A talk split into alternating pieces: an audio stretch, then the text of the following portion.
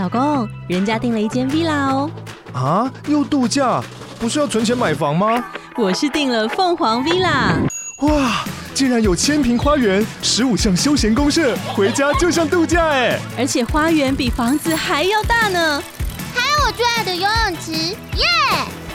龙大营建 villa 生活，十年防水保固，二至三房，零七三九八五五五五，凤凰 villa。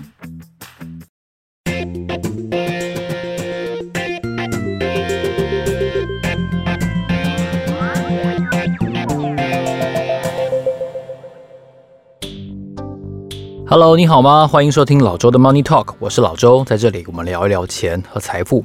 首先来跟大家讲一下一则听众朋友的留言，他是 Zombie 六六六六，他说呢，五星吹捧，他说老周的节目逻辑清晰，口条好，是每周吸收新知必听的 Podcast 之一。呃，非常谢谢 Zombie 六六六六的一个评价。那我希望带给大家一个清晰的逻辑，这是我一开始就希望做到的事情。然后这也是为什么后来选择呃一个礼拜只分享一个主题的原因。那也希望让 B 六六六六继续支持本节目喽，谢谢。那今天呢要来跟大家分享的主题是澳门。你有多久没去澳门了呢？你有没有去过澳门呢？我去过澳门大概有两次吧。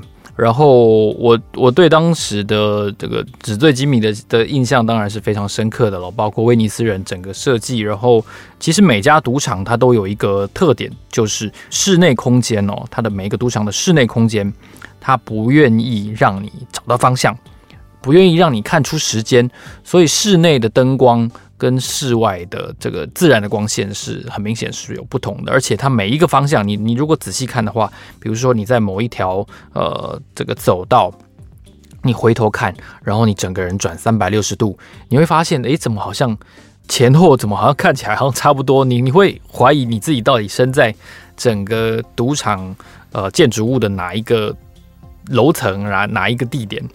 这个就是赌场相当呃具有巧思的一个设计，就是他希望让你忘记时间哦，让你忘记空间哦，然后你可以尽情的在里面哦花费啊，然后赌博啊，然后把你身上输个精光再走哦，这就是赌场的一个很很特别的一个设计。但是最近这两年，其实新冠肺炎的疫情呢，其实让全球的博弈产业的行情大跌，然后呢，也让大家的这个。生态哦，也发生了非常重大的一个转变。以前的世界赌业的首都嘛，很多年前一直都是拉斯维加斯，然后大概到最近这十几年才变成澳门。但是在今年的时候呢，哦，出现了一个很鲜明的转折，那就是澳门深陷困境。然后呢，拉斯维加斯重返荣耀哈，赌神啊，赌侠，对不起，应该是赌侠。赌侠最后不是在那边说，哎，再去拉斯维加斯吗？对不对？赌神也有了哈，就说去拉斯维加斯。那那个，你看九零年代初期的时候，香港电影拍到赌这件事情啊，除了澳门之外，他会认为说要学拉斯维加斯哦，才是征战世界的一个象征。那在二零二二年呢，就是《赌神》这部电影出来三十年后，我们又再度看到了这个情况。我就看到《华尔街日报》报道哦，在七月份的时候，呃，《华尔街日报》说，呃，澳门的博弈产业的收入呢，Y O Y 年年比去年下降了百分之九十五，下降了百分之九十五，哎，所以就是剩下去年的五趴的意思，就是从。嗯，有记录以来，大概从回归到现在最低的一个水准。那但是同期间呢，美国赌场的第二季的博弈产业的收入呢，已经超越了澳门哦，重新夺回了全世界最大的赌博中心的这个位置。那当然，主要的贡献收入，美国的博弈产业收入就是在拉斯维加斯这个地方。那固然是因为去年的这个基数比较低。让今年第二季的上半年的同期的收入呢，比去年同期增加了百分之三十六。但是其实除了去拉斯维加斯这个实体的赌博之外呢，其实美国线上博弈的的增长呢也是非常可观的。因为毕竟可能还是有一些人觉得说移动不便嘛，哈，然后包括像是空中交通哦，班机的这个延误啦，哈，然后行程安排的一些问题啦，还有旅费很贵嘛，所以大家宁愿在自己家里赌。好像是这个体育彩券，体育彩券的收入呢，Y O Y 就比去年增加了百分之六十三。线上赌场，哈，美国的线上赌场的营收呢，也比去年增加了百分之三十四。所以可见，疫情让美国虽然承受了非常重大的一个呃人力物力上的一个损失，然后呢，但现在他们。选择的方向是和病毒共存嘛，所以几乎所有的活动都已经实体活动都已经重开，所以让美国的这个整个博弈产业呢，在疫情之后看到了一个非常巨大的回升。好，这是拉斯维加斯重返荣耀的一个关键的年份，二零二二年。那我们回头看一下，现在澳门到底是怎样呢？它的现状，我刚刚说很惨嘛，吼，那到底有多惨？我用一些数字来跟大家分析。听完这些数字的趋势之后，如果你觉得数字听起来很拗口、不好记的话，你可以听一下它的趋势发展成什么样子了。好，二零一九年，也就是疫情爆发前那一年，好，全年澳门的博弈产业的总收入大概是两千九百二十亿澳门币。隔年疫情爆发，就暴跌了百分之八十几，剩下六百亿。哦，两千九百二十掉到六百，大概对，大概跌了百分之八十。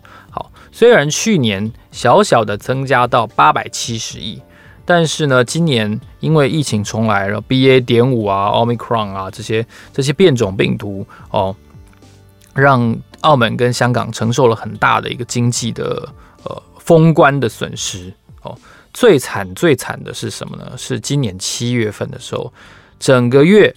澳门币四亿的营收，所有的赌场哦，所有的赌场，所有的业务加起来，所有的 casino 业务全部加起来，整个澳门的博弈产业收入只只有四亿哦。那疫情爆发前，二零一九年的最后一个月，十二个月哦，它比那个月减少了百分之九十八点二。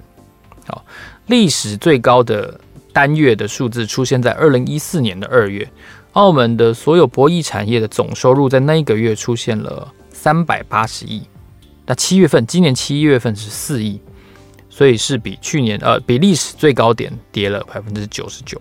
OK，你就知道澳门博弈产业出了什么问题。那今年一到八月总收入是两百八十九亿。那澳门特首呢？澳门特首本来预估今年可以创造一千三百亿的博弈的营收，但是今年一到八月只有两百八十九亿。那只剩下四个月了，你觉得澳门今年达标的机会有多高呢？好，这是一个应该蛮容易解答的问题。好，那同时呢，因为博弈产业暂时关门，然后暂时休息，然后包括人流减少，哦，人流减少了之后，呃，交通、会展、餐饮，哦，甚至是博彩行业本身，好，还有旅游这几个行业在澳门都出现了失业潮。所以，澳门失业率最新的数字呢，已经来到了百分之五点四，这是二零零八年金融海啸以来最糟的一个季度。好，那中国观光客有很多因为防疫的原因哦，因为限制移动的原因，被留在工作城市或者是原来的城市里面，他不敢到澳门去游玩。所以呢，二零二二年的七月份呢，就是最糟糕的那个月哦，澳门酒店的入住比率呢，只有百分之三十八点一。哦，这只有比 SARS 期间的这个百分之三十二好一点点而已。好，那以往即便是在金融海啸的时候，这个澳门的酒店的入住率大概也都有百分之五六十以上，没有出现过这种三十八趴这种数字。那这也导致了澳门的 GDP 快速的下滑。在疫情爆发前的最后一季，也就是二零一九年底，那个时候澳门 GDP 的数字绝对数字是一千一百六十八亿，但今年第二季是三百七十六亿。你就知道大概剩下三分之一左右，所以这个伤害是非常巨大的。因为澳门的主要的这个收入呢，就是来自于博弈产业，它跟香港不一样。香港再怎么说，金融、地产哦、贸易、物流哦、旅游、观光、会展等等，它是虽然有很多人说很失衡，但是相较于澳门来说，香港的失衡的情况。没有那么严重，澳门是完全就是靠博弈产业，所以当疫情来袭的时候，这个实体人流的受限就给了澳门非常重大的一个打击。这是澳门现在的情况。那我们就来看一下，有一件事情其实也影响澳门的整个呃社会或者说经济的规模非常的深远，但是台湾人没有完全的了解它的全貌，那就是太阳城贵宾厅事件。我把这件事情呢称为中国政府布这个局布了十年之久。诶，你会说你不要刻意找这个 这个赌神的 赌神的梗，其实没错，我是向赌神致敬哦。那我也觉得，其实中国政府这个慢慢收紧澳门的业务这件事情，跟这个太阳城贵宾厅的事件是有高度的关联。这到底是什么样的一件事情呢？哦，我讲一个人的名字，你可能就有印象了。这个人叫做周卓华。哦，他在港澳内地的外号叫做“洗米华”。那中国大陆的游客哦，赌客突然之间几乎绝迹于澳门，跟周卓华被捕有相当重要的关系。他在全盛时期呢，周卓华的业务非常的广泛，生意做得非常的大。哦，他在澳门呢，他被认为是九零年代白手起家的一个重点的、很正面的一个传奇人物。在疫情爆发前那一年，他的太阳城集团所有的业务贡献澳门博彩业的总收入达到百分之十五这么多，也就是说，他一个人跟他下面的业务就对澳门的博弈产业有如此重要的一个贡献。你会说，那他在做什么？我跟大家介绍一下哦。呃，周卓华在全盛时期呢，他在香港跟菲律宾的股票有四间上市公司，也就是说，在香港交易所跟在菲律宾交易所有四间上市公司是周卓华的控制范围。他们包括了呃香港的太阳城集团、香港的凯生股份有限公司，然后香港的太阳娱乐股份有限公司，还有在菲律宾上市的一家叫做 SunTrust Home Developers 四家上市公司。好，那以往。在澳门跟在香港呢，呃，特别是在澳门，它的这个整个博弈的版图哦，非常的大。为什么呢？因为澳门的这个博彩行业呢，以往主要是依靠一个叫做贵宾厅的业务在支撑。贵宾厅的这个业务呢，顶点出现在二零一三年哦，它占了整个澳门博彩行业年收入的百分之七十。那贵宾厅是一个俗称。在澳门官方的所有的官方记录里面，它的名字叫做博彩中介哦。那澳门的官方的数字是说，现在有八十六间公司跟个人持有这个博彩中介的牌照。大概在四十年前的时候呢，这个博彩中介这个行业算是哦，有点像是二房东的角色。四十年前开始呢，赌场本身会开始包出去一些。赌赌桌，或者是整个厅，把这些分散风险，哦，把这些这个场地租给其他的人，来让他们承包，让他们去对外去招揽赌客来这边游玩，然后赌场会向这些这个赌场中介哦收取这个租金，那他们所有的赌资呢，赌场也会收抽一些分成，所以赌场有点像是。让一个一个一个房东的角色，然后让这些二房东去找更多的赌客来赌钱。那这些所谓的博彩中介呢，在澳门本地的名字叫做叠马仔，哦，叠就是叠罗汉的叠，马就是哦，你这个马来西亚的马，叠马仔。他们在在赌客没有钱的时候，会跟赌客做接待，然后呢，提供更多的服务，包括交通接送啦，哦，餐饮啊等等的哈。那这个周卓华呢，就是在九零年代兴起的一个非常厉害的一个。博彩中介，那他就从贵宾厅业务起家，然后呢，慢慢的发展到了许多许多的不同的业务。在他最巅峰的时期呢，除了澳门是他的根据地之外，俄罗斯、菲律宾、越南、柬埔寨都有他的博弈事业的版图。同时呢，他也有娱乐事业、运动事业、旅游事业、媒体，甚至连殡葬也有。他也投资过很多部电影。而且呢，周卓华的公司也曾经六年哦，作为澳门的格兰披治大赛车的冠名赞助商，你就知道说，在澳门这个地方呢，我刚才提到他曾经，呃，整个公司占了澳门赌业收入的百分之十五，你就知道他的影响力是非常巨大的。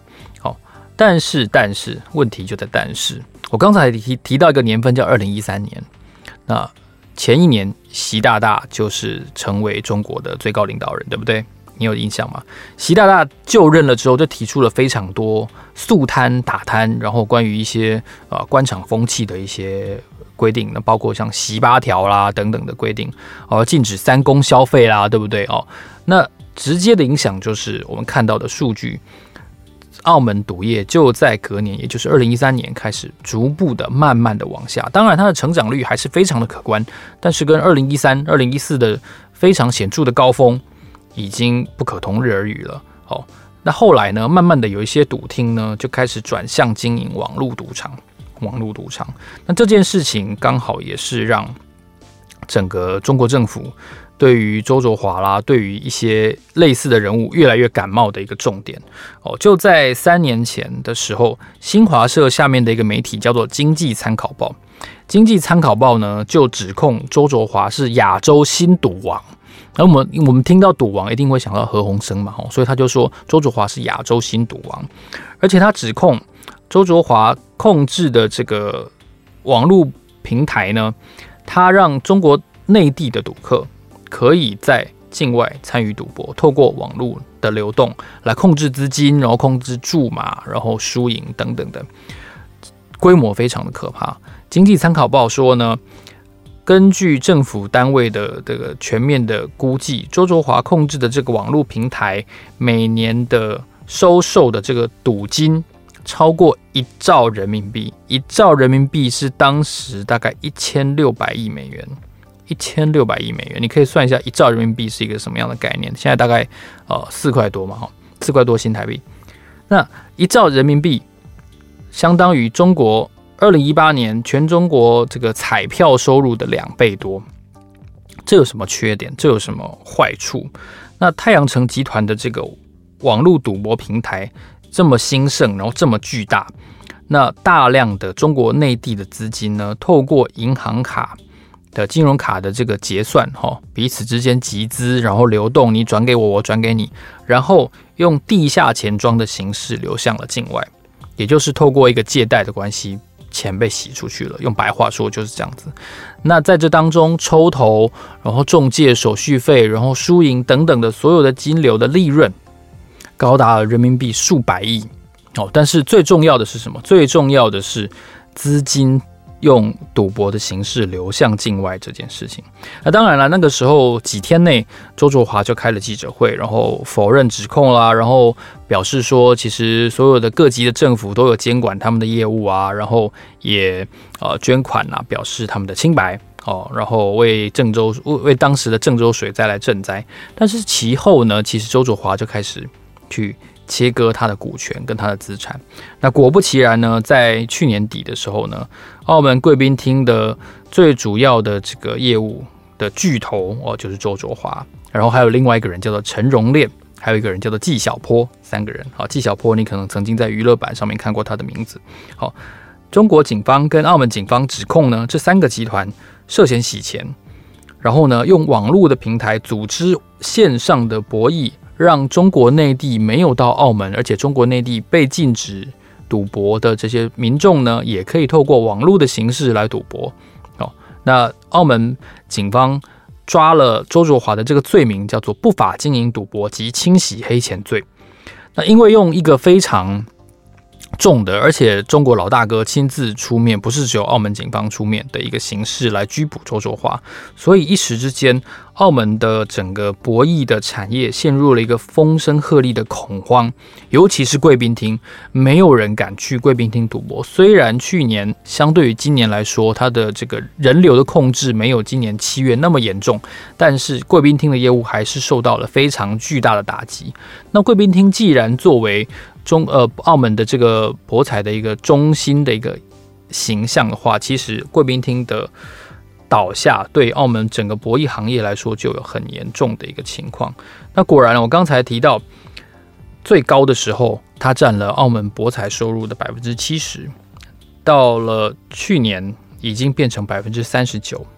好，去年底的时候只剩下百分之二十五点七，所以 Morgan Stanley 就预期呢。接下来，贵宾厅的业务还会再继续往下降，可能会降到一至两成。哦，毕竟当警方指控贵宾厅的业务是洗黑钱的时候，谁敢去贵宾厅下注，对不对？我可能去玩一玩，吃饺子老虎就好了，对不对？那其实这个这个洗钱这个指控呢，我想是嗯，在最近十年一个非常巨大的一个转变。以往其实没有这样子。的的变化。为什么会这样子呢？其实我认为跟中国与美国之间的的关系恶化是有关的哦。因为你看，澳门开赌已经好几十年了嘛，哈。那即便是最近这最近这几年，好像也没有听过有这样子洗钱的罪名啊。其实你想想看，刚才呃周卓华被指控的那些罪名里面，其实有隐隐有一个感觉，就是说，哎，中国内地不能赌博啊，禁止赌博。那你只有到澳门才能够玩这个博弈这件事情。那可是你别忘记了，就是说被指控的事情是中国内地的资金透过网络的形式被转移到了呃美国或者说境外了哈。那转移资金这件事情本来就是中国境内强力控管的哦，不管金流流向何方都是不可以的哦。那这个情况呢，表现在贵宾厅业务上面，我觉得可能当然也不会有例外，所以这也吸引了中国政政府出手，这是一个原因。那另外一个原因就是说，跟赌博相关的犯罪，如果跟跟中国的国家安全连上关系的时候，那事情就没有那么单纯了。哦，它本来在中国社会里面，博弈产业就不是一个嗯特别受到肯定的行业。我想这应该是是一个公道话。那如果说以往，娱乐产业被整肃，科技巨头哦被拉正哦，被要求要要不能无止境的诟病，然后又不能无止境的扩张，你要保障就业。然后呢，地产行业被画下了三道红线，然后中国的补教行业又被要求说你不能够以补习的形式来来来残来残害我们下一代的幼苗哦的心灵。这些行业如果一一的都被重拳打击的时候，他们都还可以说他们是正当经营的。那牵连上了这个所谓资金外流这件事情，博彩行业很难哦置身事外。我想这是肯定的。那透过一些什么样的形式，中国展展开了这个反制？当然，第一个就是透过把周作华给抓起来这件事情，让整个市场出现了寒蝉效应嘛。哦，那贵宾厅业务就几乎是。彗星撞地球嘛，那那恐龙就都都倒下了，就是这样子。那还有就是中国的移民管理局对于去澳门赌客的身份有更加严格的控制跟审查。一个具体的表现就是，中国内地的游客如果要去澳门的电子签证，到目前为止是受到限制的。而且移民管理局的新闻窗口还曾经公开的说，中国。移民局要最大限度的把曾经参与赌博、涉及赌博非法行为的人员管控在中国境内。也就是说，如果你有一些非法赌博的嫌疑，你还不还没有被定罪哦的嫌疑的这些人，你就不能够出境。那出境不一定要去美国嘛，你也可以去澳门。所以，如果是有类似行为的人，其实官方已经告诉你，我要限制行动了。所以。类似这样的情况啊，哈，如果你要去澳门赌钱的时候，出发前我们看到的这个消息来源是说，出发前内地的移民窗口会询问你，你去澳门干嘛？你带了多少钱？这钱哪来的？哦，这些这样子被被盘查一轮之后，其实说真的，你就不会想去了嘛，你而且你会心生警惕嘛，表示说，诶，政府在抓得很严，这样在在的方方面面的控制审查哦。防堵其实都让澳门的这个收入呢受到很大的影响。别忘记喽，澳门的整个所有的业务的营收，其实跟中国内地是有非常重大的关系的。澳门百分之六十几的游客来自于中国大陆，百分之九十几的赌博的收入来自于中国大陆。所以，当中国大陆刻意去审查把关的时候，澳门就受到了相当大的伤害。但是说句公道话，跟香港比起来，哦澳门真的是非常乖、非常听话的一个孩子。哦，他只是个孩子啊，哈，你知道吗？有点像是那样子的感觉。早在二零一四年的时候，香港发生占领中环、占中运动的时候呢，那一年底，习近平访问澳门。哦，他除了庆祝澳门回归中国大陆十五周年之外，他还发表了一个演讲，然后他也主持了新任特首崔世安的这个就职典礼。那崔世安那一年。是唯一的候选人。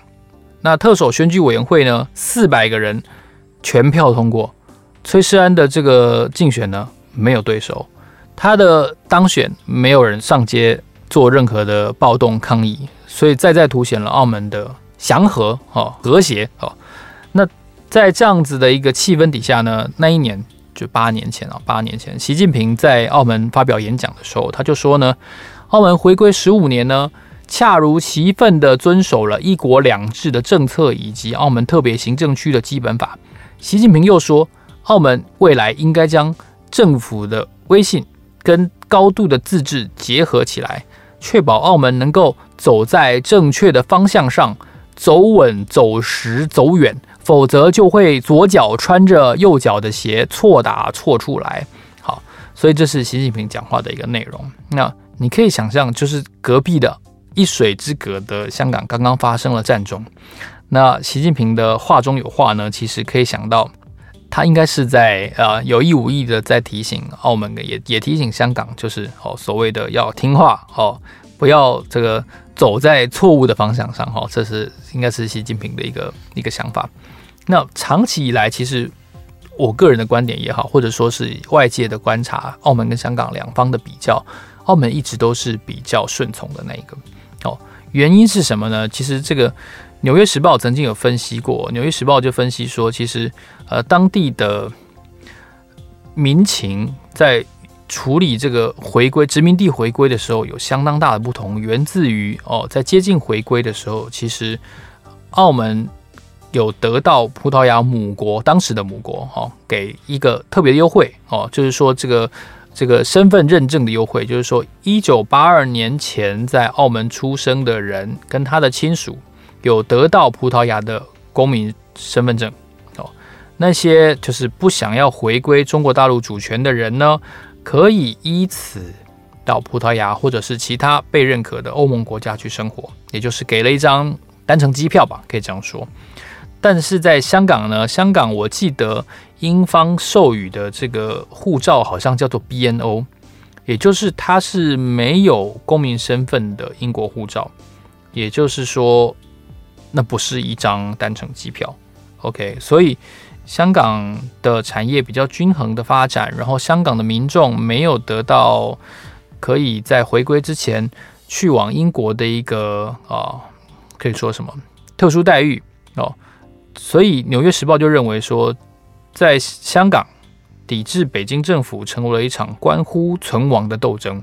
哦，这句话我觉得还蛮有意思的，就是因为双方殖民地母国给予待遇的不同，让双方的民心有了一个根本性的差异。哦，这是澳门跟香港一个最大的不一样的地方。留下在澳门的人大致上都是。呃，愿意继续以一个博彩行业为中心的经济结构，然后继续接受中国的这个高度的监管，应该可以这样说。好，那我们整体来看，新的现状就是澳门的博彩的收入巨幅的下降，然后很可能再也不会回到以前。那我我我觉得澳门的这个情况其实跟我们跟我们面对疫情很像哦，就是。我们在思考，好，我们到底什么时候可以回到以前？哦，周杰伦不唱说要回到过去吗？我们到底什么时候可以回到 good old days？很可能不会，再也不会。哦，我们的孩子有可能再也不知道什么是出国玩。哦，因为疫情的关系哦，因为各国种族主义的关系哦，或者说因为高通膨你负担不起，whatever。我们的下一代哦，很很有可能再也不知道什么是出国玩了。哦，我们的下一代再也不知道什么是两趴的通膨率，很可能以后都是八趴的通膨率。哦，那这就好像澳门很可能再也回不去那个零七零六年开始超越拉斯维加斯世界博弈首都，然后然后无止境的纸醉金迷，然后无止境的高经济成长，然后政府非常有钱，人民也非常有钱，人民的人均 GDP 是世界第一的这个这个荣光。很可能都全部都消失了，随着疫情的打击，随着中国政府的强力的监管，都消失了。那新的现状是什么？新的现状是澳门的特首贺一诚他公布的新的娱乐场幸运博彩经营法律制度新的法律案。这个法案呢，定定未来博弈产业的牌照，赌牌哦，最多只给六张，然后呢，禁止转发，审这个这个特许审查的经营期间呢，不超过十年，最多可延长三年。那现在澳门有本来就有六六家最主要的博弈行业的赌场啊，就是哦我们最老牌的澳娱哦澳门娱乐，然后呢后来两家加入的就是永利澳门跟这个银河娱乐哦。那三家本来拿副牌的呢，就是金沙中国、美高梅中国跟新濠博雅。那这六家呢，就是现在很有可能就是拿到下一批赌牌的六家厂商。那现在投标的过程呢，应该已经截止了，因为它呃最底的期限是到九月十四号，所以整个结果呢会接下来会公告。那不一定，他他强调说不一定会发给六张赌牌，也有可能少于六张哦。作为一个呃，我觉得警告的意味是蛮浓的，所以这个会决定接下来澳门的经济的走向。这次的博弈投标的审查呢，会看到就是二零三四年的时候，澳门长什么样子。好，那除了博弈行业之外，其实澳门的特首其实有公布说，他们希望结合中国大陆内地的力量去发展新的四大产业。我刚才提到嘛，香港有四大产业，澳门也要说他们也要做四大产业，是哪四大呢？哦，博弈产业是不能放弃的哦。那另外呢，他们还要发展的是什么？科技研发与高端制造，这是第一个。然后呢，中医药等澳门品牌工业哦，中药 OK 好。第三个呢，文旅会展商贸哦，这个我猜我猜博弈产业应该应该含在里面了哈，因为跟旅游有关嘛。那第四个呢是哦有特色的。金融行业，也就是现代金融行业，包括了澳门准备要建立一个交易所哦，然后澳门准备要发行国债，然后呢，要结合它本身葡萄牙殖民的这个特色、历史特色，要打造葡语国家的金融平台。但葡语国家应该就是只有葡萄牙跟巴西这两个吧？哦，所以所以应该主要是面对这两个，所以金融行业、会展行业。中医药行业，哦，跟这个科技研发与高端制造，他们就说他们准备要结合这个横琴啊，然后这个广东内地的力量呢，要发展晶片。OK，他们澳门说他们要发展晶片，嗯，我相信这不是一件很简单的事情，因为人才的密度可能是一个问题。哦，所以整集节目听完呢，我们好像看到了一个云霄飞车的的俯冲的这一段，就是澳门从一个非常非常。